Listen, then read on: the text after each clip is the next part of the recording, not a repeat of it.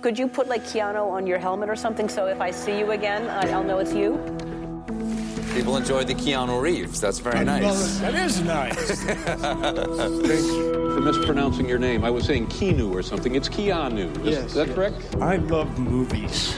I love watching them, and I love making them. Oh my gosh. I mean, I got high. Gosh, I, I think uh, what they're about.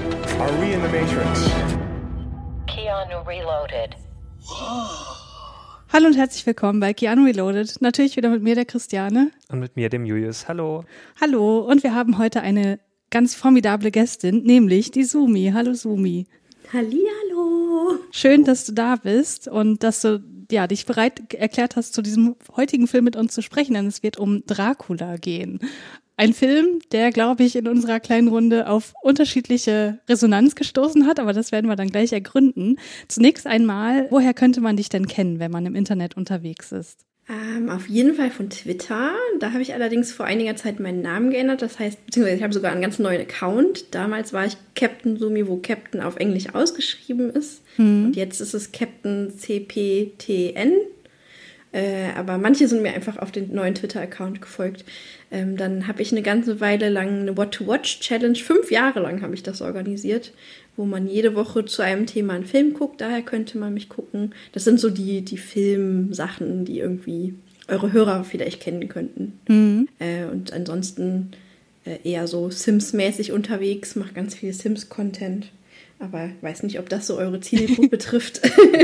Ja, ich verfolge dich ja auch auf Instagram und da bin ich immer ganz beeindruckt, was für coole Wohnungen du so gestaltest. Und so machst du das wirklich so vom Scratch oder? ja, Oh, cool. Ja, also Julius, das also- musst du dir mal angucken. Okay. Du äh, hast ja auch mal Sims gespielt. Ja, ist schon lange her, aber das interessiert mich dann doch mal, ja. Ja. Also spielen tue ich da gar nicht. Äh, also ich, ich playteste halt meine Häuser, damit wenn Leute die runterladen, dass die auch funktionieren, weil es wäre ja doof, wenn dann irgendwie die nicht kochen können oder so. äh, aber ansonsten benutze ich das halt wirklich aus, fast ausschließlich zum Bauen. Ja, ja, voll cool. Also wie kreativ man sich da auch ausleben kann. Ich habe ja auch so, also was heißt, nee, ich interessiere mich nicht für Innenarchitektur, aber ich, ich denke gerne darüber nach und ich glaube, das äh, wäre auch was, wo ich mich total hineinbegeben könnte, aber ich habe ja so schon keine Zeit, deswegen lasse ich das lieber. Ja. ja. Zu viele Hobbys. Genau, genau. Ja, genau. Ähm, heute soll es um Dracula gehen und bevor wir da einsteigen, erstmal die Frage an dich: So, wie ist denn so prinzipiell deine Beziehung zu Keanu Reeves? Ist das ein Schauspieler, den du, also von dem du von, schon viele Filme gesehen hast, äh, wo du auch gezielt Filme schaust, oder ist das eher so, ja gut, er existiert halt und ist ganz nett oder so völlig egal? Also es ist nicht so, als würde ich jetzt sagen, oh, ich muss unbedingt die komplette Filmografie von Keanu Reeves sehen, aber ich habe tatsächlich irgendwie schon 19 Filme mit ihm gesehen, also gar nicht so wenig. Ist halt einfach so, wenn man so 90er Jahre Kind ist, war das schon immer ein sehr präsenter Schauspieler. Ja. Ich würde jetzt nicht sagen, dass er besonders gut ist, aber also das ist so Hit or Miss, ne? Also es gibt halt auch Rollen, wo ich denke, das macht er richtig gut in Neon Demon oder so. Das ist dann auch eine kleinere Rolle. Oder wenn er lustig sein soll, äh, in hier, wie heißt denn das nochmal? Bill und Ted? Äh, Genau, Bill und Ted, das finde ich dann auch witzig. Ja. Aber ich würde jetzt nicht sagen, dass es ein klasse A-Schauspieler ist. Der hat einfach eher so auf menschlicher Seite findet man den sehr sympathisch und der wirkt immer so auf dem Boden geblieben. Und keine Ahnung, das, das ist so, so ein bisschen, der ist so ein bisschen kultig wie, wie Jeff Goldblum auch, obwohl ich finde, dass Jeff Goldblum auch ein besserer Schauspieler ist. Äh, aber der ist so auf diesem Kultlevel, dass, dass Leute den so feiern, weil das einfach, zumindest so weit wie man es beurteilen kann, ein cooler Mensch ist so. Auf jeden Fall. Schauspielerisch. Hm, Ja, ich bin ja in der Vergangenheit hier in diesem Podcast immer sehr für ihn in die Bresche gesprungen, was auch sein schauspielerisches Talent angeht. Aber ich muss auch wirklich sagen, hier in diesem heutigen Film, das ist wieder einer der absoluten Tiefpunkte. Aber da kommen wir dann später noch drauf zu sprechen. Ja, Dracula, äh, Sumi, magst du mal eine Inhaltsangabe geben zu diesem Film, der ja wirklich total viele Wendungen und Plotpoints hat, was wahrscheinlich nicht so einfach ist. Ja, gerne. Ähm, also der Film fängt an mit Dracula, der zu diesem Zeitpunkt noch anders heißt. Ich glaube Vlad, so wie der Mensch, auf dem diese Geschichte eigentlich ja beruht. Ähm, und der ist im Krieg Und seine Geliebte Elisabetha vermisst ihn sehr und wird dann, ihr wird dann gesagt, dass er gestorben ist. Und dann äh, bringt Elisabetha sich um. Dracula kommt heim. Äh, man sagt ihm, dass seine Frau tot ist und er ist todtraurig. Äh, und man sagt ihm dann auch, dass seine Frau in die Hölle kommen wird, denn das passiert nun mal mit ähm, Selbstmördern. Und dann äh, sagt, entsagt er Gott und wird zu dem Wesen, was er dann ist. Und viele, viele Jahre später treffen wir Jonathan Harker, der äh, ein Anwalt ist aus London und nach Transsilvanien reist, um mit Dracula über diverse Immobilienkäufe zu diskutieren. Und dort sieht Dracula dann ein Bild von Jonathan Harkers Ehefrau oder bald Ehefrau, Mina, äh, und sieht in ihr seine verlorene Elisabetha und ist ab sofort besessen von dieser Frau mhm. und nimmt sich vor, dass er die unbedingt haben muss. Und ob er das dann so hinkriegt oder nicht, das weiß man natürlich nicht. ja, sehr schön angeteasert. Ja. Vielen Dank dafür. Ähm, wir gehen im Verlauf des ähm, Podcasts wahrscheinlich auch auf ja, Twists und, also falls es die überhaupt gibt, aber äh, wir werden komplett spoilern insofern. Ja. Ähm, wenn man den Film noch nicht gesehen hat, dann kann man jetzt vielleicht oder nach den Filmfakten, die von Julius kommen, mal kurz unterbrechen und sich das dann weiter anhören. Ansonsten ist ja im Grunde die Dracula-Geschichte schon, also ist ja in die Popkultur eingegangen und insofern ja. Ja, weiß ich nicht. Kann man sich das auch gut so Klassiker. genau. Ja, Julius, du hast uns Filmfakten mitgebracht, wie immer. Genau. Zum einen ähm, handelt es sich bei Dracula, also Bram Stokers Dracula, ähm, wohlgemerkt. Ähm, das ist ein Film, also der ist ein US-amerikanischer Horrorfilm und auch ein Liebesdrama und ist aus dem Jahr 1992. Und bei uns kam der erst am 11.02.1993 dann in die Kinos und ist ein Film von Francis Ford Coppola, also den sollten wohl die meisten kennen. Das ist ein US-amerikanischer Filmregisseur, Filmproduzent und Drehbuchautor. Und ja, zu seinen bekanntesten Werken gehören wohl die Pate-Trilogie, Apocalypse Now oder auch der Dialog. Und ja, der gewann zahlreiche Preise innerhalb seiner Karriere. Also bisher hat er fünf Oscars bekommen, vier Golden Globes und ist sogar einer der vier Regisseure, die bisher für zwei Filme den Oscar bekommen haben als besten Film. Also andere Regisseure, die das bekommen haben, war zum Beispiel Clint Eastwood, Frank Capra oder Milos Forman. Genau, und er hat ja auch eine ähm, recht bekannte Tochter, also die er auch als Schauspielerin angefangen hat, die Sofia Coppola, und die ist ja auch später dann Regisseurin geworden, ist ja auch recht erfolgreich damit. Mhm. Und er hat sogar einen, ja, recht bekannten, äh, wie sagt man, wie ist er da verwandt? Das ist ja so der Cousin von der Sofia Coppola, nämlich der Nicolas Cage. Tja, der hätte eigentlich auch so ein Podcast verdient. true, true. Der hat ja auch so einen Kultfaktor. Naja, aber so auf eine ganz andere Art. ja, kommen wir zum Drehbuch. Ähm, dafür war der James V. Hart zuständig. Der ist nur erst amerikanischer Drehbuchautor und auch Filmproduzent. Der hat auch schon so mit Stoffen zu tun gehabt, also auch so alten Werken wie zum Beispiel Mary Shelleys Frankenstein oder auch Hook und zuletzt war zuständig für das Drehbuch zu Jim Knopf und Lukas der Lokomotivführer, der hier in Deutschland auch recht erfolgreich war. Diese deutsche Produktion? Ja, genau. okay. Naja, es war ja so eine internationale deutsche äh, Produktion. Okay. Es war okay. ja nicht nur äh, deutsche, also hier der, der Jim Knopf wurde ja auch zum Beispiel von einem britischen Schauspieler gespielt. Ach so, okay, ja, äh, man sieht, dass ich mich dafür nicht so richtig interessiere. ich habe den sogar im Kino geguckt. Ja, ich, ich, noch nicht, aber ich wollte den eigentlich mal anschauen, weil der, der soll recht gut sein. Okay. Ja. Ja, und für die Musik, da haben wir einen polnischen Pianisten und Komponisten, der dafür zuständig war, nämlich der Wojciech Kila. Und ja, der hat äh, Musik beigesteuert zu zahlreichen polnischen äh, Filmen, aber auch zu Filmen wie zum Beispiel Die Neuen Pforten. Das ist ja dieser Hassfilm für alle Buchrestauratoren. Oh. ja. Oder halt auch Der Pianist. Was ja irgendwie naheliegend ist bei einem polnischen Pianisten. genau, und zuletzt noch die Kamera. Dafür war, ein, war der Michael Ballhaus zuständig, also ein sehr bekannter deutscher, äh, deutscher Kameramann. Der hat äh, viele Filme Kamera geführt, äh, wie zum Beispiel von Rainer Werner Fassbinder. Und da zum Beispiel äh, bei Filmen wie Die Ehe der Maria Braun oder auch etliche Filme von Martin Scorsese, wie zum Beispiel Goodfellas und auch zuletzt The Departed. Hm. Also wirklich ein, eine namhafte Crew hier am Start. Das kann man schon so sagen, ja, hm. genau. ja, und dann komme ich jetzt auch schon zu den HauptdarstellerInnen. Da haben wir natürlich Keanu Reeves, der spielt den Jonathan Harker, also diesen Anwalt. Und die Hauptrolle spielt natürlich Gary Oldman hier, der spielt den Dracula.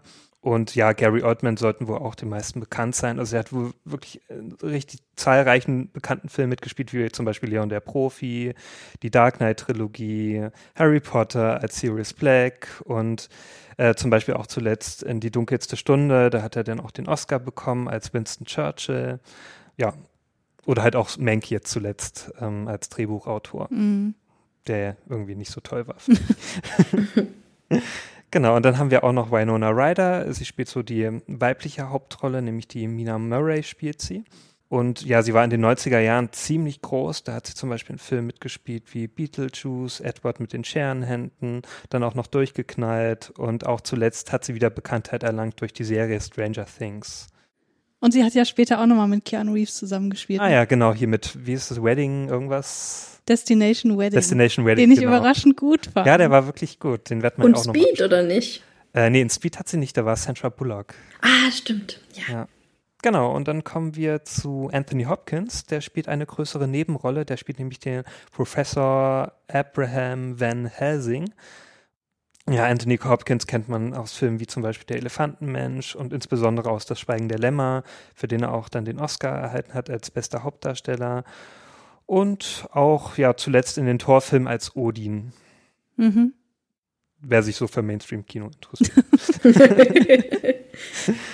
Ja, und dann haben wir ja auch noch in ja, kleineren Nebenrollen den Richard E. Grant, der spielt nämlich den Dr. Jack Seward.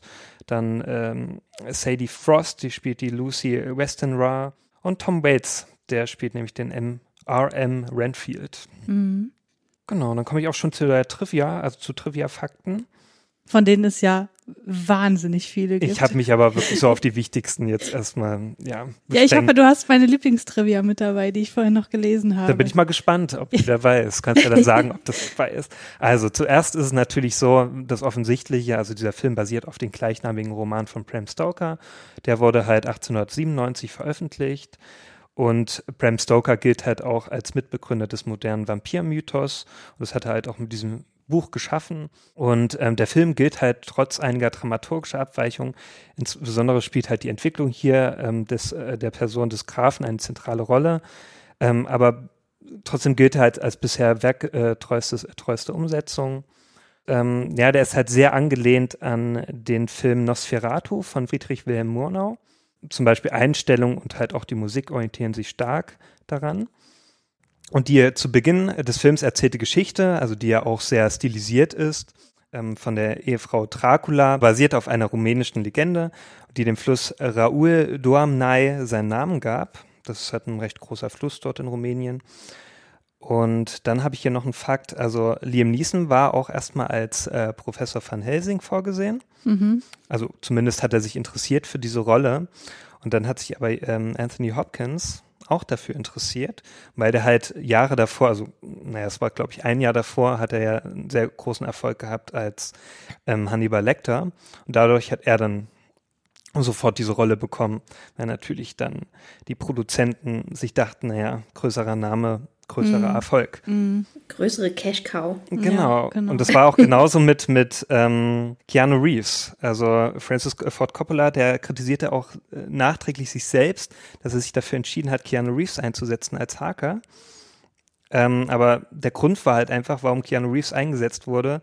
Der, ähm, es wurde nämlich erhofft, dass er als Darsteller auch viele jüngere weibliche Zuschauerinnen dann ähm, ins Kino lockt. Mhm. Francis Ford Coppola hat auch erstmal Steve Buscemi vorgesehen als äh, Ramford. Aber der hat abgesagt, er hatte keinen Bock gehabt auf diese Rolle und deswegen wurde dann Tom Waits dafür genommen. Der ja durchaus gut passt, fand ich. Ja, fand ich auf jeden Fall. Ja, und dann haben wir ja auch noch Monica Bellucci, äh, eine kleinere Nebenrolle, also eine sehr Eine kleine winzige Nebenrolle. Nebenrolle, Wirklich eine winzige. Aber interessanter Fakt ist halt, dass sie dadurch erstmal so, also das erste Mal in einem US-amerikanischen Film mitgespielt hat. Mhm. Danach war sie ja dann öfter zu sehen. Genau, und es gibt auch ähm, eine ja, Parodie auf diesen Film. Der wurde nämlich 1995 durch Mel Brooks gedreht. Mhm. Also Dracula tot, aber glücklich mit Leslie Nielsen in der Hauptrolle. Naja, interessant ist halt, ich erinnere mich immer gern an diesen Film zurück, weil ich damals, als der hier ins Kino kam, da war ich halt noch nicht zwölf Jahre, ne? Und ich bin trotzdem in diesen Film gekommen. Da war ich sehr stolz drauf. Und ich hatte wirklich Angst bei diesem Film, obwohl das eine Komödie war. Aber ich war halt auch, ich glaube, ich war neun Jahre oder so. Wie bist du denn dann ins Kino gekommen? Ich habe einfach die Karte gekauft und wir äh, an der Kasse hat nicht drauf geachtet. Warst du da alleine im Kino? Ja. Mit neun? Wow, ja, mit okay. neun Jahren in so einem Film. Krass, okay. Ja, und deswegen erinnere ich mich immer gern dran. Also das war so ähm, der gruseligste Film, wo ich dann alleine so im Kino saß. Ja. Krass, du bist einfach nur alleine mit neun im Kino und ich bin in meinem Leben noch nicht alleine im Kino gewesen. Ich war als Kind wirklich erstaunlich oft alleine im Kino. Oh. ja, ich weiß auch nicht warum, aber irgendwie hatte keiner Zeit für mich und Hm. ich wollte so oft ins Kino. Aber es war auch sehr in der Nähe bei uns. Also das Kino war gleich um die Ecke und ähm, ich bin halt in so einer Kleinstadt groß geworden. Da war das nicht so ein Mhm. Ding. ja. Aber äh, genau, so viel dazu. Und abschließend auch noch, ähm, der Film hat auch einige Preise mitgenommen. Also der Film war 1993 insgesamt für vier Oscars nominiert und hat sogar tatsächlich drei gewonnen, nämlich für bestes Kostümdesign, bestes Make-up und auch bester Tonschnitt. Und ich finde schon, man kann schon sagen, der sieht schon recht gut aus und in den Kategorien hat er das schon verdient. Ja, ich ich habe ein bisschen Angst für, für was der da noch so was ja, ich gewonnen glaube, für, für. Setdesign hat er noch, war er noch nominiert, aber Ja. Okay. für Schauspieler, alles in Ordnung. ja, für Schauspielleistung nicht. Ja, ja. Ja, ich muss auch sagen, gerade für Kostüme, das finde ich schon gerechtfertigt. Die fand Ja, ich doch sehr, sehr Fall. schön. Ja. Genau. Und abschließend noch der Fakt, also bei einem Budget von circa 40 Millionen Dollar spielte der Film weltweit über 215 Millionen Dollar ein und war somit auch ein finanzieller Erfolg. Hm. Hat es doch was gebracht, dass Keanu Reeves mitgespielt hat. ja, wahrscheinlich. Und Anthony Hopkins. Ja, mein Lieblingstrivia-Fakt hast du nicht gebracht. Ich frage mich, wie du das überlesen konntest oder Ja. vielleicht hast du es einfach nicht gesehen. Es gibt ja eine Szene, wo ähm, Winona Ryder und Keanu Reeves heiraten in, Mhm. in, in diesem Film, ne? Ja. Und diese Szene wurde, weil offenbar äh, Francis Ford Coppola mit der ersten Fassung nicht so richtig zufrieden war, nochmal gedreht und zwar mit einem echten Priester oder Pastor, was auch immer. Mhm. Ich kann das ja mal nicht auseinanderhalten. Und deswegen sind äh, Keanu Reeves und Winona Ryder wohl bis heute unsicher, ob sie möglicherweise wirklich verheiratet sind. Geil. Ja. Ja, das ist gut. Das fand Jetzt ich, ich so toll. Das ist genial. Ja, wer weiß. Ja, vielen Dank, äh, Julius, für deine ähm, recherchierten Fakten. Aber dann finde ich das irgendwie lustig, dass sie dann bei Destination Wedding äh, Zusammen auf eine Hochzeit Ja, gehen. ne? ja, total. Ähm, ja, kommen wir mal zur Filmbesprechung. Äh, als Einstiegsfrage ganz, ja, okay, ich habe schon angeteasert. Ich frage dich jetzt erstmal zuerst, Sumi, wie fandest du denn den Film? Hast du den jetzt kürzlich nochmal geschaut oder ähm, wie lange ist das her und wie war dein Eindruck? Ich habe den letztes Jahr das letzte Mal gesehen. Also ich habe den jetzt nicht nochmal extra geguckt. Hm? Äh, ich habe den aber schon sehr oft gesehen. Und ähm, ich mag den Film sehr gerne. Ich habe dem un unglaubliche viereinhalb Sterne auf Letterboxd gegeben von fünf. Ähm, ich weiß, dass der seine Flaws hat, aber die gehören für mich einfach dazu. Also das macht den einfach als, das macht ihn einfach zu dem runden Paket, was er ist, so. Äh, Und ich habe den tatsächlich gesehen, da war ich noch sehr jung. Ähm, also auch irgendwann in den 90ern, als ich halt noch ein, ein Kind war. Und da hatte das für mich alles so ein, so ein bisschen so eine, so eine sexuelle Tension. Und das, also ich war halt noch, also ja, wie alt war ich? Vielleicht war es auch in den, in den frühen 2000ern, weil das fand ich alles ganz spannend. Und dann war das alles ja noch so, so ein bisschen verboten und so. Und das, das hat mich total gereizt. Und seitdem hab, mochte ich diesen Film einfach. Und dann gerade so diese Szenen, mit, diese eine Szene, glaube ich, mit Monika äh, Bellucci, äh, war ich dann so, hm, das finde ich aber ganz spannend hier. äh, und das ist, ist nach wie vor geblieben. Und äh, wie gesagt, ich weiß, dass der seine, seine Fehler hat. Also schauspielerisch kann man äh, da so fast alle in der Pfeife rauchen. ähm, äh, aber ich, ich mag halt einfach, dass der so, sich so ein bisschen anfühlt wie so ein irrer Fiebertraum. Mhm. Ja. Und das finde ich einfach, das, das, sowas zieht bei mir einfach sehr gut. Mhm. Ja, vielleicht liegt das auch daran, dass wir jetzt nicht so den Zugang gefunden haben, weil wir den jetzt erst das erste Mal geschaut haben und auch nicht Mhm. diese Nostalgie vielleicht auch dahinter ist. Also ich finde ja auch viele Filme, die ich so aus meiner Kindheit kenne, viel besser als, als äh, jetzt so nüchtern betrachtet heute, ne? Wenn ich die nochmal schaue. Ja. Also da würden die, glaube ich, auch viel schlechter in meiner Gunst stehen. Ja, deswegen kann ich das schon nachvollziehen, dass du den halt auch so gut findest. Und ich kann das ja auch irgendwie, also ich glaube, wenn ich den als Kind geschaut hätte, hätte ich den vielleicht auch besser gefunden. Mhm. Oder als Jugendlicher, so. Ja. Ja, ich finde das total spannend, was du sagst zu dieser sexuellen Tension, weil es gibt auch einen Film, der das bei mir ausgelöst hat, den ich aber wirklich, boah, ich weiß nicht, 25 Jahre lang nicht mehr gesehen habe oder so. Also den habe ich wirklich als Kind gesehen und dann nie wieder. Und Welcher fand, ja, ich will noch darauf hinarbeiten. und äh, der hatte auch so, also der hatte eine ziemlich offensichtliche sexuelle Tension. Also wenn ich jetzt so dran zurückdenke, auf jeden Fall. Ich glaube, das ist auch Dreh- und Angelpunkt dieses Films im Grunde gewesen. Und das war die Blaue Lagune. Der lief im Fernsehen, keine Ahnung, auf Sat 1 oder so.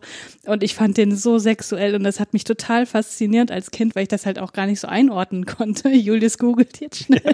ist ja jetzt nicht so bekannt. Und ich weiß gar nicht mehr so richtig, worum es geht. In meiner äh, Vorstellung sind da halt zwei Leute auf einer Insel gestrandet und äh, vergnügen sich miteinander. Der ist jetzt schon Ja, recht zwei, alt. zwei, ich weiß irgendwie zwei schöne Leute mit äh, braun ge gebräunter Haut am Strand mit viel Kussszenen. Genau. genau, genau. Ja, und ich weiß nicht, also das hat vielleicht ähnliche so Gefühle bei mir ausgelöst, nur dass der sozusagen ähm, die Zeit nicht überdauern konnte und ich, wahrscheinlich ist es auch kein besonders guter Film. Aber insofern kann ich das total verstehen und ähm, dass dieser Film hier äh, eine sexuelle Spannung hat, das würde ich definitiv unterschreiben. Aber damit geht auch so ein bisschen mein größter Kritikpunkt einher. Ich weiß nicht, ob ich das jetzt schon raushauen soll oder ob wir uns ein bisschen rantasten wollen. Also von mir aus kannst du es raushauen. Okay. Also ich muss ja sagen, ich habe Dracula in der Schule gelesen. Ich war ja im Deutsch-LK und ähm, da haben wir den gelesen und sind auch anschließend nach Rumänien gefahren auf Klassenfahrt. Das war natürlich äh, ziemlich cool und deswegen hat dieser Roman irgendwie so einen besonderen Stellenwert in meinem Leben, obwohl ich den danach nie wieder gelesen habe. Aber ich weiß noch, wie wir den auseinandergenommen haben und insbesondere so diese ähm, diese Lesart, dass da super viel Kritik an der sexuellen Unterdrückung der Frau im viktorianischen äh, England drinsteckt, ähm, das habe ich alles noch relativ präsent und tatsächlich war das die einzige Deutschklausur, wo ich wirklich mal eine gute Note bekommen habe. ähm, aber davon abgesehen, äh, muss ich sagen, kann ich die Kritik, die man halt oft auch im Internet liest, dass eben ähm, die Stellen, wo der Film vom Roman abweicht, im Grunde genau das ist, was den Film so schlecht macht. Ähm, das kann ich total nachvollziehen, weil der größte Unterschied ist ja, dass hier diese Backstory mit Elisabetta hinzugefügt wurde. Also im Roman kommt das gar nicht vor.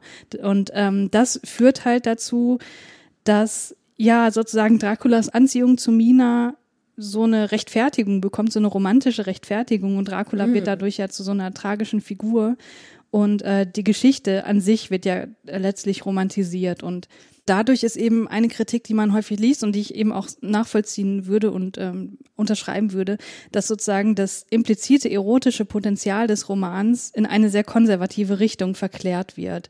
Also äh, im Film, äh, sorry, im Roman geht's manchmal mehr, manchmal weniger verschlüsselt, halt ganz, ganz stark um dieses sexuelle Begehren, was man natürlich im Film auch hat. Und im Roman hat man da halt super viele Inhalte, die sich um ja sexuelles Begehren von Frauen drehen, auch Homosexualität, Sex mit mehr als einer Person und auch noch wesentlich abseitigere Dinge wie Nekrophilie und so weiter. Und ähm, ja, indem Dracula im Film diese tragische Love Story bekommt, verliert er eben, also der Film, viel von dieser Kritik an der unterdrückten Sexualität.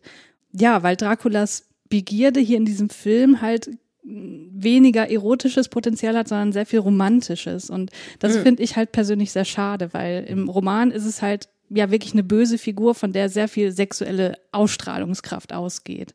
Und das ist zwar hier auch irgendwie drin, ne, die Mina ist ja auch total hin und weg und kann sich das auch nicht, nicht so richtig erklären, warum sie sich jetzt von diesem Mann so angezogen fühlt. Aber trotzdem durch die Romantisierung geht einfach viel verloren. Und das ist ähm, somit einer der Hauptkritikpunkte, die ich jetzt inhaltlich stellen würde. So, sorry für den langen Monolog. Nee, voll interessant. Weil, also ich habe Dracula nie gelesen. Mhm. Äh, und ich habe auch nie irgendwie mich damit auseinandergesetzt, so was da zu deuten wäre an dieser Geschichte. Also egal ob im Original oder im, im Film jetzt. Mhm. Und das macht natürlich total Sinn. Da geht, das ist halt dann einfach äh, ein anderer Fokus und eine andere Geschichte. Genau. Fast schon. Genau. Also ich muss sagen, ich finde die Geschichte an sich ja auch nicht schlecht. Ne? Also ich äh, mochte das auch, als ich den Film geschaut habe, dass man sozusagen ja diese Backstory bekommt und ich ich bin ja sowieso für Romantik immer total zu haben und so diese Liebe, die die Jahrhunderte überdauert und so und für die man sterben würde, das sind halt so Inhalte, die kriegen mich auch. Aber letztlich, wenn ich das mit dem Roman vergleiche, äh, es ist halt es ist halt nicht so subversiv und das gefällt mir halt weniger. Ja, Mhm. Julius, was sagst du denn dazu? Mm. Ja, ich weiß nicht, mich hat die eigentlich nicht so bekommen, ähm, also gekriegt, so die, die Liebesgeschichte. Mm. Ich weiß, ich kann das auch nicht so richtig erklären, warum. Vielleicht äh, liegt es auch einfach daran, dass der Film so, der war manchmal so seltsam geschnitten. Mhm. Ne? Also ich habe manchmal das Gefühl Mhm. gehabt, als ob ich jetzt hier so eine, mm, ja, also als ob ich jetzt nicht den Director's Cut gucke, sondern irgendwie so eine für das Kino aufbereitete, wo dann einfach so komplette Szenen weg waren. So. Mhm. Man hat manchmal so Übergänge einfach nicht, nicht so gesehen. Also irgendwann waren dann so, zum Beispiel Dracula selbst war dann auf einmal in London und ich habe und ich habe gedacht, ich wäre eingeschlafen so zwischendurch, weil ich nicht so richtig gecheckt habe, so warum er jetzt dahin ist und so. Und Mhm. vielleicht bin ich auch ein bisschen abgedriftet mit den Gedanken. Manchmal ist mir das auch ein bisschen aufgefallen. Aber das lag vielleicht auch einfach daran, dass der Film das so schlecht rüberbringen konnte, so die Geschichte. Ich weiß auch nicht. Also irgendwie hat er mich nicht so gekriegt. Klar, am Anfang so, also der fing gut an, so, ne, es wurde ja auch gut eingeführt, warum er überhaupt dann so zu Dracula geworden ist und so, Mhm. ne, und warum er diese, diese unbändige Liebe hat zu dieser Elisabetta und so. Aber so dann später so, dann hat mich das irgendwie immer mehr verloren und zum Schluss war mir das dann ziemlich egal. Und dann Mhm. dachte ich mir dann so, naja, komm, jetzt komm mal zum Ende. So. Ja. War mir der auch ein bisschen zu lang, der Film. Und ach, dann war ich auch irgendwie froh, als er dann, als es dann endlich Schluss war. So, und, ja, Aber dieses Gefühl, dass du hast, dass da einfach so Szenen oder Editing irgendwie komisch ist, hm, das mag ich halt voll gerne. Das ist das, was ich eben meinte mit dem, äh, mit dem Fiebertraum. ja. Mhm. Weil dieser ganze Film fühlt sich zum Teil so an, als würdest du dir durch Watte gucken, so. Mhm. Also du verstehst irgendwie, eigentlich ist es gar nicht so, ist jetzt nicht so, als wäre das ein super komplexer, deeper Film und du verstehst nicht, was da passiert. Hm. Aber es ist irgendwie, und ich weiß auch nicht, wie das gemacht ist oder wie diese, dieser Effekt zustande kommt, Hm, dass du die ganze Zeit das Gefühl hast, dass du nimmst das alles nur so halb wahr. Mhm. ja. Und das finde ich irgendwie, sowas mag ich, wenn so Filme irgendwie auf so einer anderen Ebene noch was mit mir machen, als nur, dass ich irgendwie die Geschichte gut finde, sondern dass es auch irgendwie Mhm. mm, körperlich irgendwas aus. Ist es körperlich? Weiß ich jetzt nicht. Mhm. Ja, kann ich verstehen. Also für dich ist das sozusagen ein Feature, kein Bug, das was Genau, gerade genau. beschrieben hat. Ja, bei dem Film hat mich das halt gestört. Also bei anderen, da, es gibt so Filme, da habe ich nichts dagegen. Also wenn, wenn ich da auch so dieses Gefühl habe, so.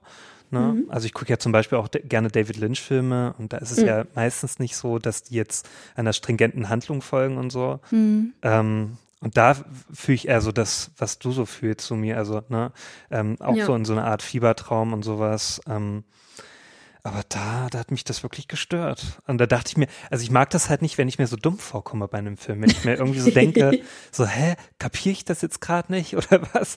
Und, oder wenn ich so das Gefühl habe, so, ich muss da jetzt so total aufpassen, damit ich überhaupt mal so checke, was jetzt so abgeht. Weil dann auch so viele Handlungsstränge waren, und so viele Schauplätze, und dann kam ich irgendwie nicht mehr so richtig hinterher. Und dann hat mich der Film total verloren. So. Mhm. Ja. Ja, das kann ich schon gut nachvollziehen. Also, wie gesagt, mir war die Geschichte ja bekannt, aber trotzdem fand ich auch durch das Editing, konnte ich dem manchmal dennoch nicht folgen. Also beispielsweise, ähm, als dieser Werwolf die Lucy überfällt und vergewaltigt, wo ich Ja, da habe ich, zu, hab ich zu dir gesagt äh, oder dich gefragt, das ist doch jetzt Dracula, oder? Ja, ja. Also das ist so eine beispielhafte Szene, wo es einfach ähm, ja irgendwie mehrdeutig oder unklar war, wer da jetzt genau dahinter steckt. Also Hm. es war ja, Ja. dann letztlich Dracula, aber ähm, ja, trotzdem fand ich es auch manchmal schlecht nachvollziehbar. Und mir ging es da auch eher wie Julius, dass ich das als negativ empfunden habe, nicht Ja. als positiv. Ja. Ja, das mit dem, mit dem Werwolf ist tatsächlich auch sehr, sehr verwirrend, weil man weiß ja gar nicht, also Dracula hat ja irgendwie ganz viele verschiedene Formen so. Mhm. Und ähm, man, man, das ist ja irgendwie, vor allem macht man immer so, Vampire und Werwölfe sind halt was Unterschiedliches. So, die stehen irgendwie Genau, an anderen deswegen- Seiten zueinander. Und dann ist es so, hm, irgendwas ist da falsch so. Mhm. Das dachte ich ja auch. Ich dachte, da wäre jetzt irgendwie so ein Konkurrent oder so, ne, der dann auch die äh, Mina haben möchte und das dann irgendwie so da so ein Kampf entbrennt, aber war ja dann doch nicht der Fall. Also, Hm. das, und ich wusste auch nicht wirklich, was das dann soll. Und ja, also in, in London hat es dann wirklich angefangen, dass ich wirklich so durcheinander gekommen bin. ja. Ja. Eine Sache, wo ich mich noch frage, äh, wie gesagt, es ist jetzt ewig her, dass ich das gelesen habe, deswegen bin ich mir auch unsicher. Äh, Im Film wird doch nicht geklärt, warum Dracula überhaupt diese Grundstücke oder diese Immobilien in London haben will, oder? Doch, es wird, glaube ich, kurz erwähnt. Ich glaube, der will einfach nur Land haben. Mhm. Also quasi so, dass er da auch eine Ruhestätte hat, damit er nicht nur in Transsilvanien Mhm. quasi, quasi, weil er kann ja nur da schlafen in transsilvanischer Erde und die transportiert er dann auch irgendwie nach London. Mhm. Äh, und ich glaube, der will da einfach ein Stück, Stück von Land haben, wo er sich sesshaft machen kann, um dann in London irgendwie Hm. Ladies zu essen.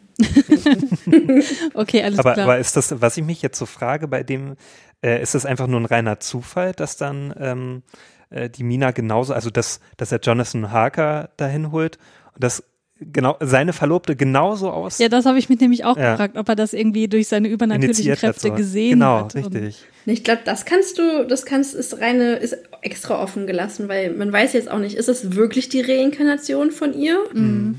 Oder ist das einfach nur eine Frau, die halt zufällig so aussieht? Mhm. Und ich glaube, das wird halt bewusst offen gelassen. Aber dass das jetzt wirklich er ist, dafür ist er auch, glaube ich, ein bisschen zu überrascht, wenn er dann dieses Bild sieht Ja, von, das von stimmt ihr, schon. wenn er dann da ist. Ja, das stimmt.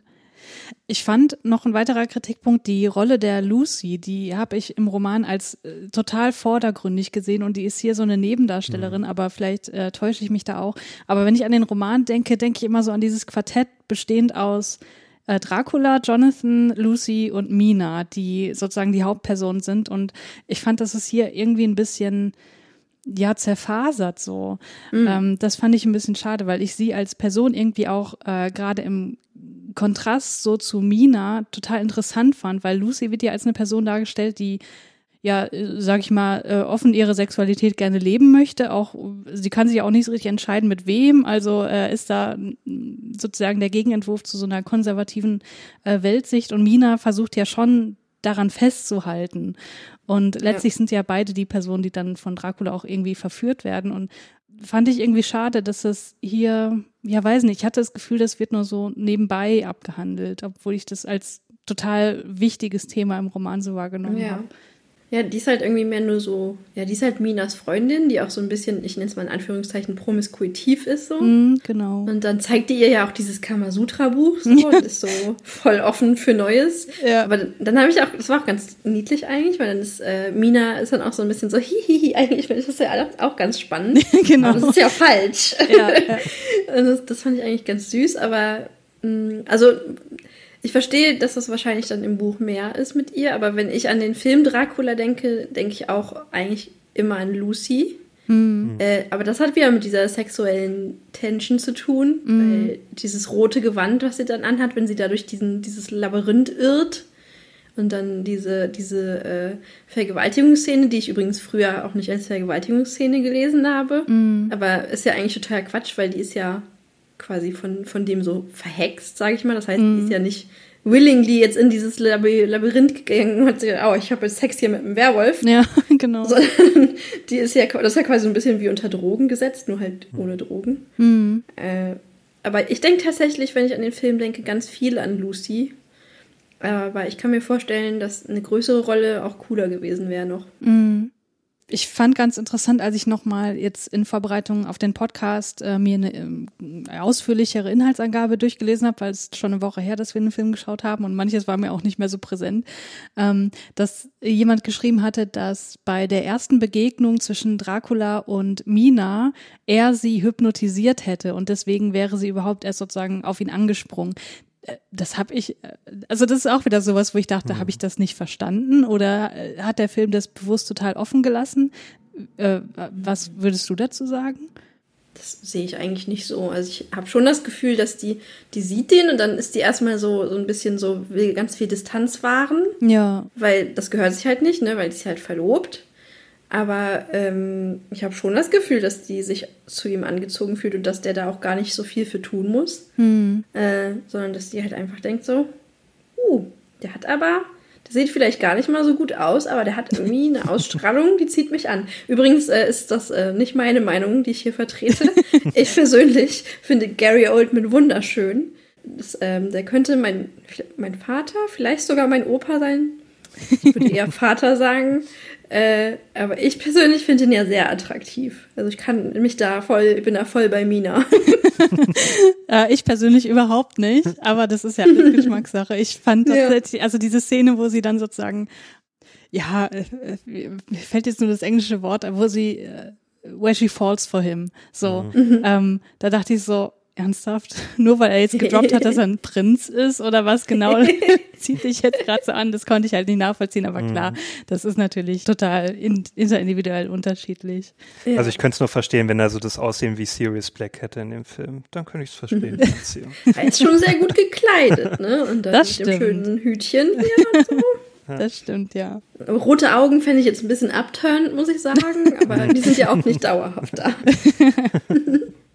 Ja, ähm, vielleicht kommen wir mal auf die Person von Jonathan Harker zu sprechen und äh, mhm. auf das Schauspiel von Keanu Reeves. Also da muss ich wirklich sagen, ich habe ja schon am Anfang gesagt, das ist wirklich hier unterirdisch. Ja. Und ich habe, also wir haben ja bei den elf essentiellen Keanu Reeves Fragen auch die Frage, was ist die beste Szene? Und da fällt mir nichts ein, weil ich alles nee. schlecht fand. Ähm, manches halt noch schlechter als anderes.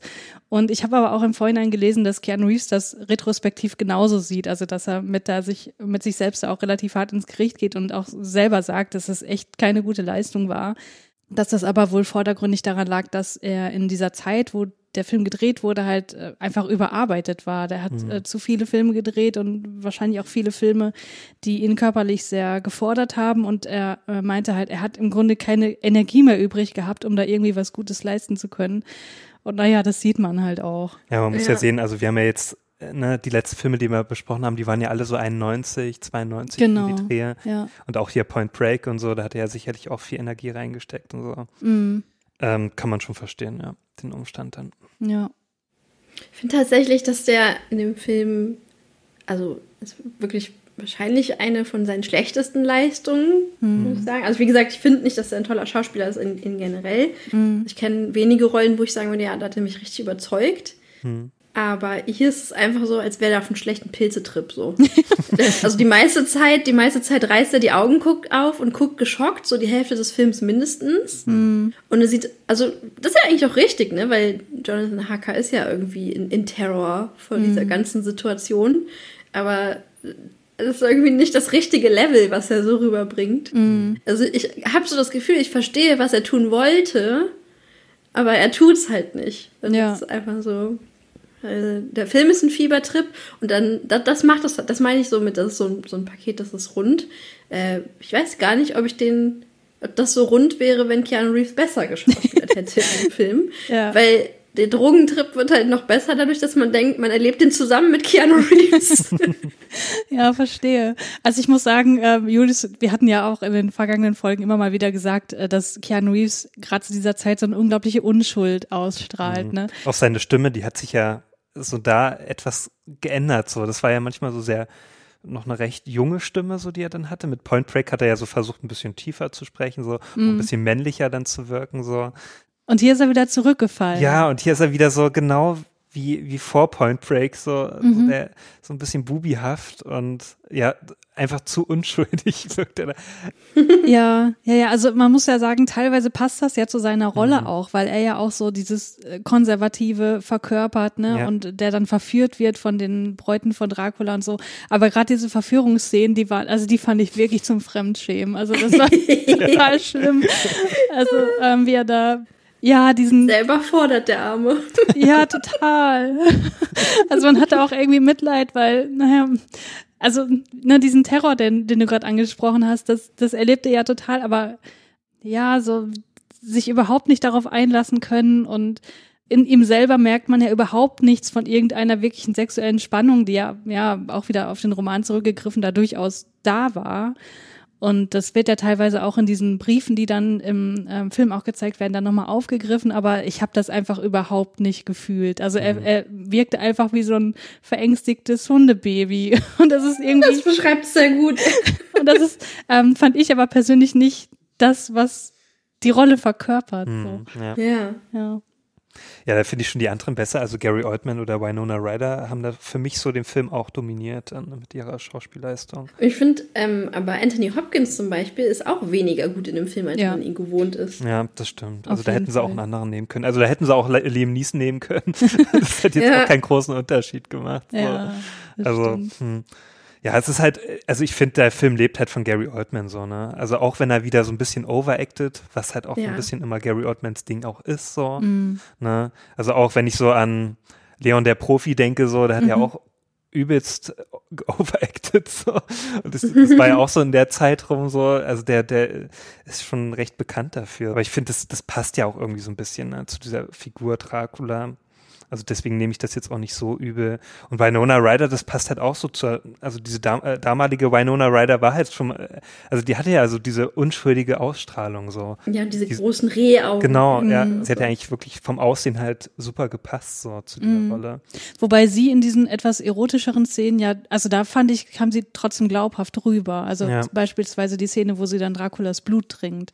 Also Mhm. das fand ich total äh, überzeugend. Man liest auch ganz auf den Kritiken, dass Winona Ryder hier auch total schlecht sei. Das Fand kann ich ich nicht nicht. nachvollziehen. Also da muss ich sagen, ging mir Gary Oldman mehr auf die Nerven, weil ich seine Art des Schauspiels einfach persönlich ja. nicht Also ich mag. fand eigentlich Winona Ryder war so die stärkste eigentlich in dem Film. Gott, du brichst mir das Herz. Du magst Gary Oldmans Art zu Schauspielern nicht. Es tut mir leid. Oh, mein geliebter Formwandler. nee, aber das kann, ich kann verstehen. Ne? Also, sie hat schon eine sehr spezielle Art zu Schauspielern. Das kann ich verstehen.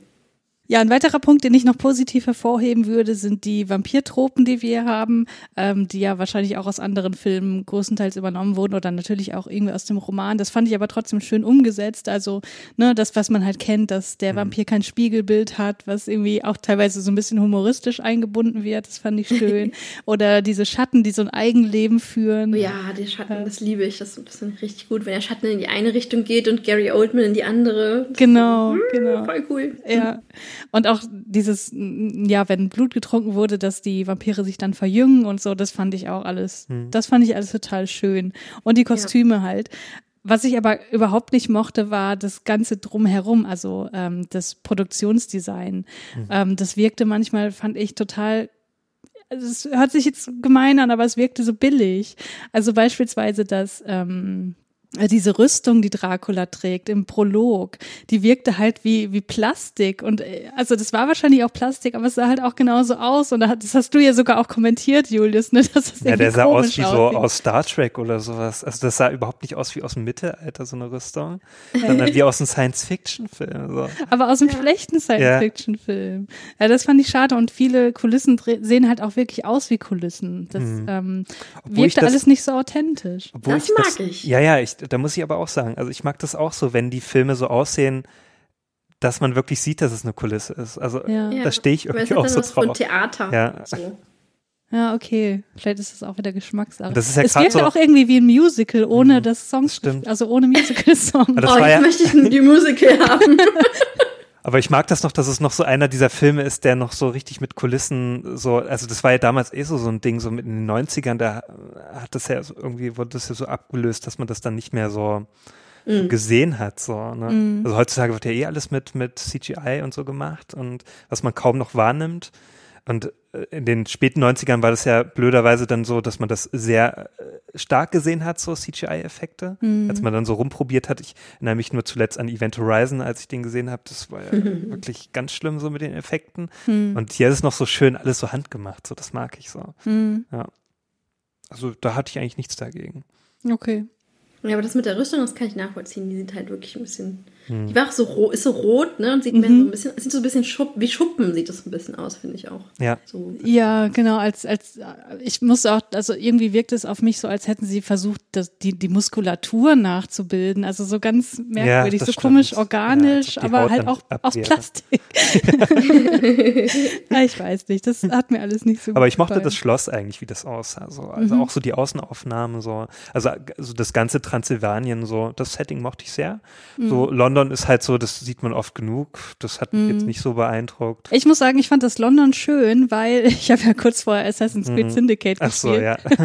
und das sah halt alles so aus und die waren halt auch so gekleidet und das fand ich mhm. schön. Das äh, wirkte auf mich dann wieder, ja, wiederum irgendwie authentisch, was ja bescheuert ist, weil ich es nur aus Assassin's Creed kenne, aber ja, wie auch immer. Das ist mir positiv aufgefallen. Aber zum Schloss nochmal ganz kurz, das hat mir auch gefallen. Und ähm, das ist natürlich überhaupt nicht wie das Schloss in der Realität. Ne? Also das Schloss in der Realität, da waren wir ja auch mit der Klasse mhm. und ähm, oder mit dem Kurs vielmehr. Und das ist halt, das ist im Grunde eine, eine kleinere Burg so. Also das ist alles okay. sehr gemütlich und ne, hat so ein bisschen diesen ja, wie soll ich sagen, diesen osteuropäischen Flair, den man auch so hat in, in Städten mhm. wie Prag oder so, also so von der Architektur her. Und das ist einfach ein richtig schönes, gemütliches, kleines, äh, eine schöne, gemütliche kleine Burg und das hat überhaupt nichts Gruseliges. ja, aber das kannst du ja nicht bringen bei so einer Geschichte. Nein, natürlich nicht. Ich will damit auch nicht sagen, dass das irgendwie mehr ähm, realistisch hätte dargestellt werden soll. Ich wollte einfach nur mal den Mythos hier ein bisschen relativieren. Zerstören! Ja. Nee. Ähm, ja, aber das Schloss ist schon ziemlich episch. Mhm. Sieht echt gut aus. Ja. Ähm, zu diesen äh, Vampir-Mythos-Dingen, da wollte ich dich eben nicht unterbrechen, aber diese Szene, wenn ähm, Jonathan, der schneidet sich, glaube ich, beim Rasieren. Mhm. So. Mhm. Äh, und dann sieht Dracula so das Blut und ich mag so, wie Gary Oldman das dann so spielt, dass er einfach so, oh Gott, ich muss so zurückhalten. Ja. Und dann rasiert er den dann nicht sogar. Ja. Und, ja. und dann ist es so, dann ist es auch so, so, so spannend, so, hm, jetzt hat er ein Messer an der Hand und der mag doch Blut so gerne. Ja, ja. Und äh, das, das habe ich sehr gefühlt, diese Szene. Ja, die fand ich auch wirklich total gut, muss ich auch sagen. Mhm. Weil, ähm, ja, wenn man sich überlegt, dass gerade im Roman alles, was irgendwie mit Blut und äh, ne, mit, mit Vampirhandlungen, sage ich mal, zu tun hat, ähm, Schlüsselcodes sind für sexuelle Handlungen, dann ist halt mhm. hier was total homoerotisches drin. Ne? Und das mhm. muss ich sagen, das also gerade Keanu Reeves bringt das halt nicht rüber. Und das finde ich, das finde ich so schade. Aber äh, das muss ich auch wirklich sagen, da hat Gary Oldman das sehr gut gemacht. Also generell, das sieht man ja auch in, in anderen ähm, Filmen oder Serien, die sich irgendwie mit Vampirismus beschäftigen. So, ähm, wenn irgendwie Blut da ist, aber bei einer Person, die man nicht umbringen will und wie man sich dann sozusagen als Vampir zurückhalten muss und beherrschen muss, das finde ich auch immer äh, total faszinierend. Und ja, ja sehe ich. Das, also, das, äh, da erinnere ich mich gerade an Twilight ja. Twilight gesehen. ja, natürlich. Nur den ersten Teil. Wenn, wenn, sie so das erste Mal nebeneinander sitzen in, mhm. im, im, was irgendwie Naturwissenschaftsunterricht. Mhm. er sieht eigentlich eher angewidert aus. Also da mhm. soll dieses Gefühl rübergebracht werden. So, ja. so mh, hm, ich rieche das Blut und das ist voll geil und ich, ich kann es kaum ertragen, wie gut das riecht. Mhm. Aber eigentlich sieht er aus, als möchte er sich gerne übergeben. Das habe ich ja überhaupt nicht verstanden. Ja, aber das ist doch, das Edward ist doch ein Vegetarier. Was? Gut, ja. Da ist er nicht so ein äh, Vegetarier-Vampir, der nicht Blut Ja, im Sinne von, der, die bringen keine Menschen ja, ja. um irgendwie. Stimmt, ja, so war das. Ja, ich habe das ja. auch, ich habe ja die ganzen Bücher gelesen. Ich muss sagen, ich fand das erste Buch, das kam ja raus, da gab, also natürlich gab es halt den Film logischerweise noch nicht. ähm, und da habe ich auch noch im Buchhandel gearbeitet und bei uns in der Buchhandlung, wir waren, weiß nicht, zehn Leute oder so, hm. wir haben alle dieses Buch gelesen, wir fanden das alle unfassbar gut. Also das, der erste Roman, wirklich, da lege ich meine Hand für ins Feuer, der, der war wirklich richtig gut für so einen Jugendroman. Ne? Und hm. ähm, da kam diese sexuelle Spannung auch total rüber. Das ist das, was mhm. diesen Roman ausmacht. Und das ist im Film, finde ich, auch nicht so richtig schön dargestellt worden. Ja. Aber ja, ich glaube, ich, glaub, ich würde das heutzutage sogar nochmal lesen, weil es hat mich damals, wie alt war ich da, 20 oder so, total äh, beeindruckt, fand ich mhm. richtig hab gut. Ich habe tatsächlich nie gelesen. Also ich habe halt die ersten drei Filme gesehen, aber dann äh, auch irgendwie das Interesse verloren. Ja, ja, die wurden ja auch immer schlechter und abstruser. Also hm. auch die Romanhandlung. Also ja. Schade. Schade ja. Ja, noch ja. weiteres, was ihr loswerden möchtet zum Film. Ich vergesse immer, dass, es, dass er von Francis Ford Coppola ist. Ja. Hm. Das ist so ein großer Name. Und ich weiß das ja eigentlich auch, dass der von dem ist. Aber dann denke ich so ein paar Monate nicht über den Film nach und dann, dann kommt er mir irgendwie wieder ins Gedächtnis oder ich gucke so in mein Filmregal und dann steht er da. Und dann lese ich irgendwo, ja, von, von Francis Ford Coppola. Und ich so, hä, was? so, mhm. so, ich kenne den seit, keine Ahnung, wann habe ich den gesehen? 97 vielleicht. Und dann jedes Mal, wenn er mir neu ins Gedächtnis gerufen hat, bin ich so, wie, wer ist von Francis Ford Coppola? Ich finde das. keine Ahnung. Sieht man den Film auch nicht so wirklich an. Ich weiß auch nicht warum, aber. Das passt auch nicht so passt zu, nicht genau, ja. Sachen. Weil der hat ja vorher auch eher so ernsthafte Sachen gemacht, so, ne? Ja. Also man kennt ihn natürlich durch die Pate-Trilogie und so und Mhm. auch ähm, Apocalypse Now finde ich halt genial, den Film so. Ja, ich auch. Und ja, und der wirkt halt so ein bisschen, der fällt da so sehr ab, so. Ich weiß ja, auch nicht. ja. Ja, vielleicht war der viel ernster gemeint, als der rüberkommt. Hm. Also Ja. vielleicht war ist einfach ein Griff ins Klo. Aber man muss ja eh sagen, bei Coppola so, für sein Spätwerk ist er nicht gerade bekannt, so. Ja, das- ja. Da sind viele Sachen so dabei, die dann nicht mehr so, so gut sein sollen. Ich habe dann vieles auch nicht mehr geschaut, so. Was ist denn so Mhm. dabei?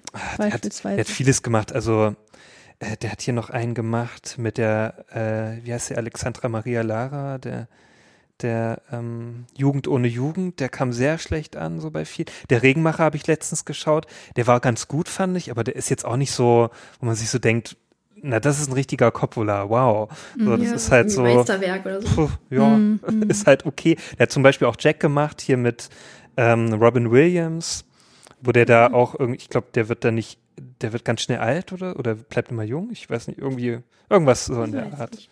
Aber der war halt auch so, ja, ganz nett, aber Hm. so. ähm, Und der Pate 3 war ja auch nicht mehr so dolle. Also, Hm. hm. tja. Irgendwann ist dann vorbei einfach, leider. Ja, und jetzt, Ja. jetzt äh, macht er ja nur noch irgendwelche neuen Schnittfassungen von seinen alten Klassikern. Ne? Apocalypse Now, der Pate mehr. 3, irgendwie schneidet er alles nur noch neu, weil er sich denkt, ach naja, noch einen neuen Film äh, von vorne drehen, nee, ist ja auch scheiße. Vielleicht macht er auch Ein irgendwann, bisschen zu viel Arbeit. vielleicht macht er, kommt irgendwann ein Final Cut von äh, Bram Stokers äh, Dracula. Und dann findet ihr den plötzlich ganz Ja. gut. Wer weiß. Ja. Ja, ich muss sagen, ich habe zu Francis Ford Coppola so gar keine Beziehung. Also es ist irgendwie so ein, so ein Riesenname, der im Raum steht, aber ich könnte überhaupt nicht sagen, was den als Filmemacher irgendwie ausmacht. Dazu habe ich einfach zu wenig gesehen. Mhm. Aber das, was ihr sagt, überzeugt mich jetzt auch nicht so richtig, mich da mehr reinzufuchsen. Nicht. Also für mich persönlich, äh, ich, ich oute mich da mal. Da, da ähm, will man mich immer für steinigen, aber ich mag ja die Pate-Filme gar nicht. Hm. Ähm, Was lustig ist, weil ich ähm, früher sehr, sehr gerne so Mafia-Filme gesehen habe, aber der Pate hat mich einfach nie abgeholt. Ähm, aber Apocalypse Now liebe ich tatsächlich sehr, sehr, sehr. Ähm, das liegt äh, aber hauptsächlich daran, dass ich einfach äh, die Grundgeschichte Heart of Darkness einfach sehr, sehr gerne mag, dass jemand einfach so dem Wahnsinn verfällt und man das aber nachvollziehen kann. Also dass, dass einfach jemand ganz, ganz unmenschlich wird, aber du denkst ja so, ja gut, verstehe ich irgendwie. Hm, ja. Ja, also ich bin definitiv keine Person, die dich dafür steinigen würde, dass du Pate nicht magst. Ich kann das schon irgendwie nachvollziehen. Ich äh, kann nicht sagen, dass das irgendwie schlechte Filme sind oder so. Ich kann mich da dazu einfach viel zu wenig dran erinnern. Äh, der Pate, das oder die Pate-Trilogie, das war tatsächlich auch was, was äh, mein Vater, wozu er mich genötigt hat, das mit ihm zu gucken, weil er mir einen, einen guten Filmgeschmack einimpfen wollte. Bei manchen Filmen hat es geklappt, bei dem mir jetzt nicht so. ähm, Aber das ist auch, glaube ich, nicht so der beste, die beste Trilogie, um das mit einer äh, Teenager-Tochter zu Eben. schauen. Also, Deswegen denke ich mir auch, ich müsste mir das eigentlich nochmal angucken, aber Ja, das ist tatsächlich bei mir auch so. Das habe ich bei vielen Filmen. Blade Runner zum Beispiel ist auch so ein Film, wo Ja. ich dachte, dachte, den mochte ich früher nicht. Der hat auch jetzt noch so Dinge, wo ich sage, das geht gar nicht. hm, ja, Aber dann habe ich den nochmal geguckt und jetzt finde ich den viel, viel besser als damals, als Ja. ich den gesehen habe. Ja. Genau, bei der Part ist das aber so, dass, also ich mag ja Mafia-Stoffe in- generell nicht und deswegen Ja. ja, ist meine Motivation da sehr, sehr gering. Aber Julius sagt ja immer, ich soll das mal machen. Ja, ich habe die letztens auch erst wieder geschaut, die Pate-Filme. Und ich fand die wieder richtig gut. Ja, Ja, also, fand mir richtig gut. schön, ja. Ja, dann kommen wir doch mal zur finalen Bewertung dieses Films. Also ich habe bei Letterbox zweieinhalb Sterne gegeben. Julius, wie sieht's bei dir Ja, aus? ich war da auch so zweieinhalb. Das lag aber auch wirklich am Drehbuch so, was mir einfach nicht gefallen hat. Hm. Und auch so der Schnitt und so fand ich nicht gut. Ja, man muss ja bedenken, dass zweieinhalb immer noch Durchschnitt sind. Ne? Das, Ja. das Ja. klingt Ja, immer so halt- wenig, aber Also ich gebe halt auch Filmen nicht so viele Punkte, wenn ich so merke, ich quäl mich da jetzt so durch, so, ne? Und den Anfang ja. fand ich ja ganz gut, so. Das, äh, ja, auch so das letzte Drittel fand ich dann einfach nicht mehr überzeugend. Und ja, und auch, auch dann noch so im Hintergrund, dass es ein Coppola-Film ist, wo ich mir dachte, na, da waren auch die Erwartungen so hoch, ne? Ich dachte mir, da muss ja jetzt richtig was Gutes kommen und da hat er mich einfach zu sehr enttäuscht. Und ich glaube, da ist noch so die Enttäuschung auch dahinter, dass er dann nur zweieinhalb bekommen hat von mir. Ja, also jetzt, wo du das letzte Drittel nochmal erwähnst, wo es ja, ja viel darum geht, Dracula dann zu jagen und umzubringen und so weiter. Ich glaube, was, was daran für mich so wenig ansprechend war, ist, dass ich mit niemandem in dem Film wirklich connecten konnte und für niemanden so ne, mit niemandem so mitgefiebert habe. Deswegen dachte ich die ganze Zeit, also dachte ich zu keinem Zeitpunkt so, oh mein Gott, Dracula darf nichts passieren oder oh mein Gott, sie müssen Dracula unbedingt töten. Das war mir halt so alles egal. Und das fand ich halt schade und das hat mir auch viel von der Spannung dann genommen, die sich eigentlich schon wahrscheinlich hätte aufbauen sollen, aber einfach nicht da war. Ja, also insofern bin ich auch bei drei Sternen beziehungsweise Wows und äh, also auf, aufgerundet, ne? Äh, Deswegen spiele ich das mal kurz ab. So, und Sumi, du hast ja schon gesagt, du hast auf Letterbox viereinhalb Sterne gegeben. Bei uns Ja, äh, man kann sich eigentlich nicht drum streiten, dass es äh, nicht gerechtfertigt ist. Also ich weiß das, dass das, dass das zu viel ist. Aber andererseits sehe ich hier, dass der eine durchschnittliche Bewertung von 3,6 hat. Und dann fühle ich mich auch schon gar nicht mehr so schlecht. Ja, auch wenn man auf IMDb liest, da sind super viele Rezensionen, die dem 9 von 10 oder 10 von 10 geben. Also ich glaube, du bist da in äh, durchaus äh, guter Gesellschaft. Der war auch erstaunlicherweise sehr kontrovers auf IMDb. Also da haben wirklich viele so einen Stern gegeben. Wirklich so die schlechteste Umsetzung von Dracula, die man sich vorstellen kann.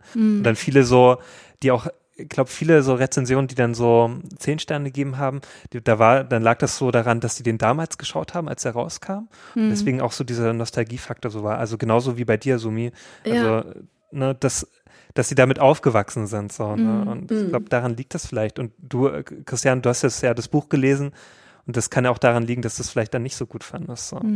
Ich glaube, das spielt Genau, auch nochmal so eine große Rolle. Mit ja. rein, ja. Ja, und mich hat es einfach gestört, dass der so schlecht geschnitten war. Dass das Acting Oder jetzt- gut geschnitten, je nachdem. dass das Acting, naja, manchmal grenzwertig war. Ja. Ja. Naja, auf jeden Fall, hier kommt noch deine Höchstwertung, Sumi. Wow. So. Und damit kommen wir zu den elf essentiellen Keanu Reeves Fragen. Und zwar Nummer eins. Ist Keanu Reeves die Nummer eins in den Credits? Nö. Nein. Das ist Gary Oldman, nehme ich an. Ja. Ja.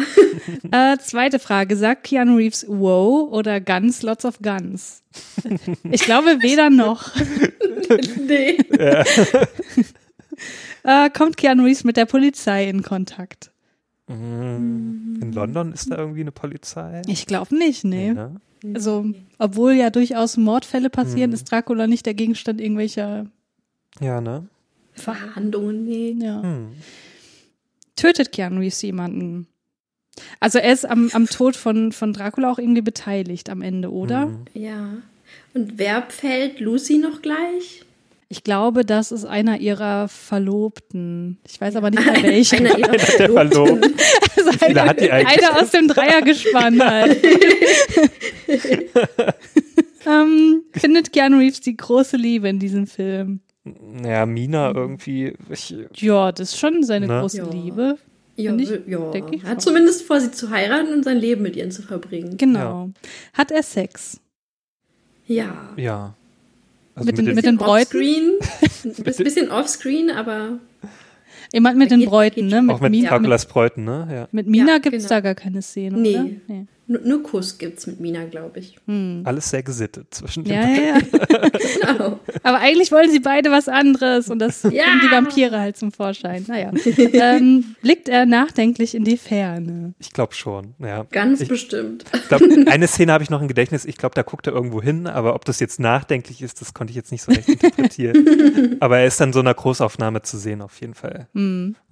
Nutzt er asiatische Kampftechniken? nee. Tatsächlich nicht, nein. Nee. Welche Frisur trägt Keanu Reeves? Oh, eine ganz schlimme. Ja, ich weiß nicht. Ganz am Anfang fand ich die gar nicht so übel, aber als er dann im Dracula-Schloss ist, Mhm. äh, da, weiß nicht, da ist ein Scheitel auf einmal an einer anderen Stelle und dann sieht es total Panne aus. ja. Sleek. Sleek auf jeden Fall würde ich das nennen. Ja, genau. Ähm, und die letzte Frage. Was ist der beste und der schlechteste Moment von Keanu Reeves in diesem Film? Ja, wie gesagt, ich kann dazu nichts sagen. Ich fand alle gleich schlecht. Äh, ne, ich fand nicht alle gleich schlecht, ich fand viele gleich schlecht und eine besonders schlecht, nämlich äh, wo er dann mit den Bräuten von Dracula zugange ist und das alles nicht fassen kann und ganz schrecklich findet. Das ist, oh nee, Furchtbar. Für mich ist äh, die schlechteste und die beste eigentlich das gleiche. Mhm. und zwar ist es, wenn er so aus dem Fenster guckt und einfach Dracula auch an der Wand da langlaufen ja. und das überhaupt nicht hinterfragt. Also er guckt schon so ein bisschen so, hä, das ist aber komisch. Aber, aber das ist einfach so, da, die Emotion, die er darüber bringt, ist einfach total falsch. Es ist einfach so, hm, ja, das ist jetzt irgendwie merkwürdig. So sieht er aus, als würde er das denken. Ja, ja, das stimmt. Die ist unfreiwillig komisch, die Szene. ja, die beste und schlechteste gleichzeitig. Sehr Ja. gut. Also mir fällt da tatsächlich nichts ein. Okay. Muss ich einfach sagen. Also keine Ahnung. Also ich habe jetzt auch nochmal so im Kopf, bin ich nochmal durchgegangen, aber es liegt auch einfach daran, dass Keanu Reeves da auch nicht so präsent war für mich. Also Mhm. das ist halt doch eher Gary Oldman und Winona Ryder. Ja. Ja, das fand ich halt auch schade. Ne? Am Anfang war es war ja schon sehr im Fokus und dann Ja. irgendwann, als es dann halt äh, sich größtenteils in London abgespielt hat, da wusste man ja, da habe ich dich auch gefragt, so während des Guckens, sag mal, was macht denn der Jonathan die ganze Ja, Zeit ja, im der Schloss? ist einfach irgendwann weg. So eine Ja. ganze Weile auch. Ja. ja, das erfährt man dann gar nicht mehr, was ich ein bisschen schade fand. Naja, Mhm. wie auch immer. Der war beschäftigt mit den Bräuten, glaube ich. Mhm. Nee, oder der musste bei einem anderen Film dann mal kurz einspringen. Und, und dann ist er wieder zurück zum Set. Ja. Ja, auf jeden Fall ein Film, der uns ein bisschen, also uns jetzt zwiegespalten zurücklässt, wenn man uns als Dreiergespann ansieht. Aber auf jeden Fall, also er hat definitiv Unterhaltungspotenzial, vielleicht nicht immer das, was er hervorrufen wollte. So würde ich es mal zusammenfassen. Vielleicht auch ein Film, den man nicht unbedingt nüchtern gucken muss. Das stimmt. Das, das stimmt. Ich glaube tatsächlich, alkoholisiert würde der besser funktionieren. Ja, so einen guten Wein, ne? Und dann schön abdunkeln den Raum. Ja, Rotwein natürlich. Ne? Ja. Klar. ja, na klar. Ja, sehr schön. Ähm, das ist doch ein gutes Schlusswort. Sumi, schön, dass du bei uns warst. Ich danke, dass ich da sein durfte. Sehr, sehr gern. Du hast ja schon gesagt, wo man dich finden kann im Internet. Das wird alles verlinkt in den Show Notes. Und ja, Julius, möchtest du noch kurz droppen, um was es beim nächsten Mal gehen wird? Also, den nächsten Film, den wir haben, der heißt Viel Lärm um nichts. Tja, Kennt ihr den? habe ich noch nicht gesehen, nein. Aber scheint ja eine Shakespeare-Verfilmung zu sein. Ich kenne den. Und? Und, äh, Dürfen habt wir ihr- uns freuen? Habt, habt, habt ihr noch nicht gesehen? Achso. D- Das ist tatsächlich, also ihr habt den noch nicht gesehen? Nein, ich Nee, habe ihn noch nicht nee. gesehen. Äh, ja, ähm, ähm, ihr seid in for a treat, sag ich mal. Das ist meine Lieblingsverfilmung von, von dieser Shakespeare-Geschichte tatsächlich. Oh, Und ich habe okay. schon einige davon gesehen. Das klingt doch ganz gut, da freue ich mich Ja, drauf. bin ich auch mal gespannt. Sehr schön, dann sehen wir uns. Nee, sehen uns nicht. Dann hören wir uns bald wieder. Bis zum nächsten Mal. Bis dann. Ciao. Tschüss.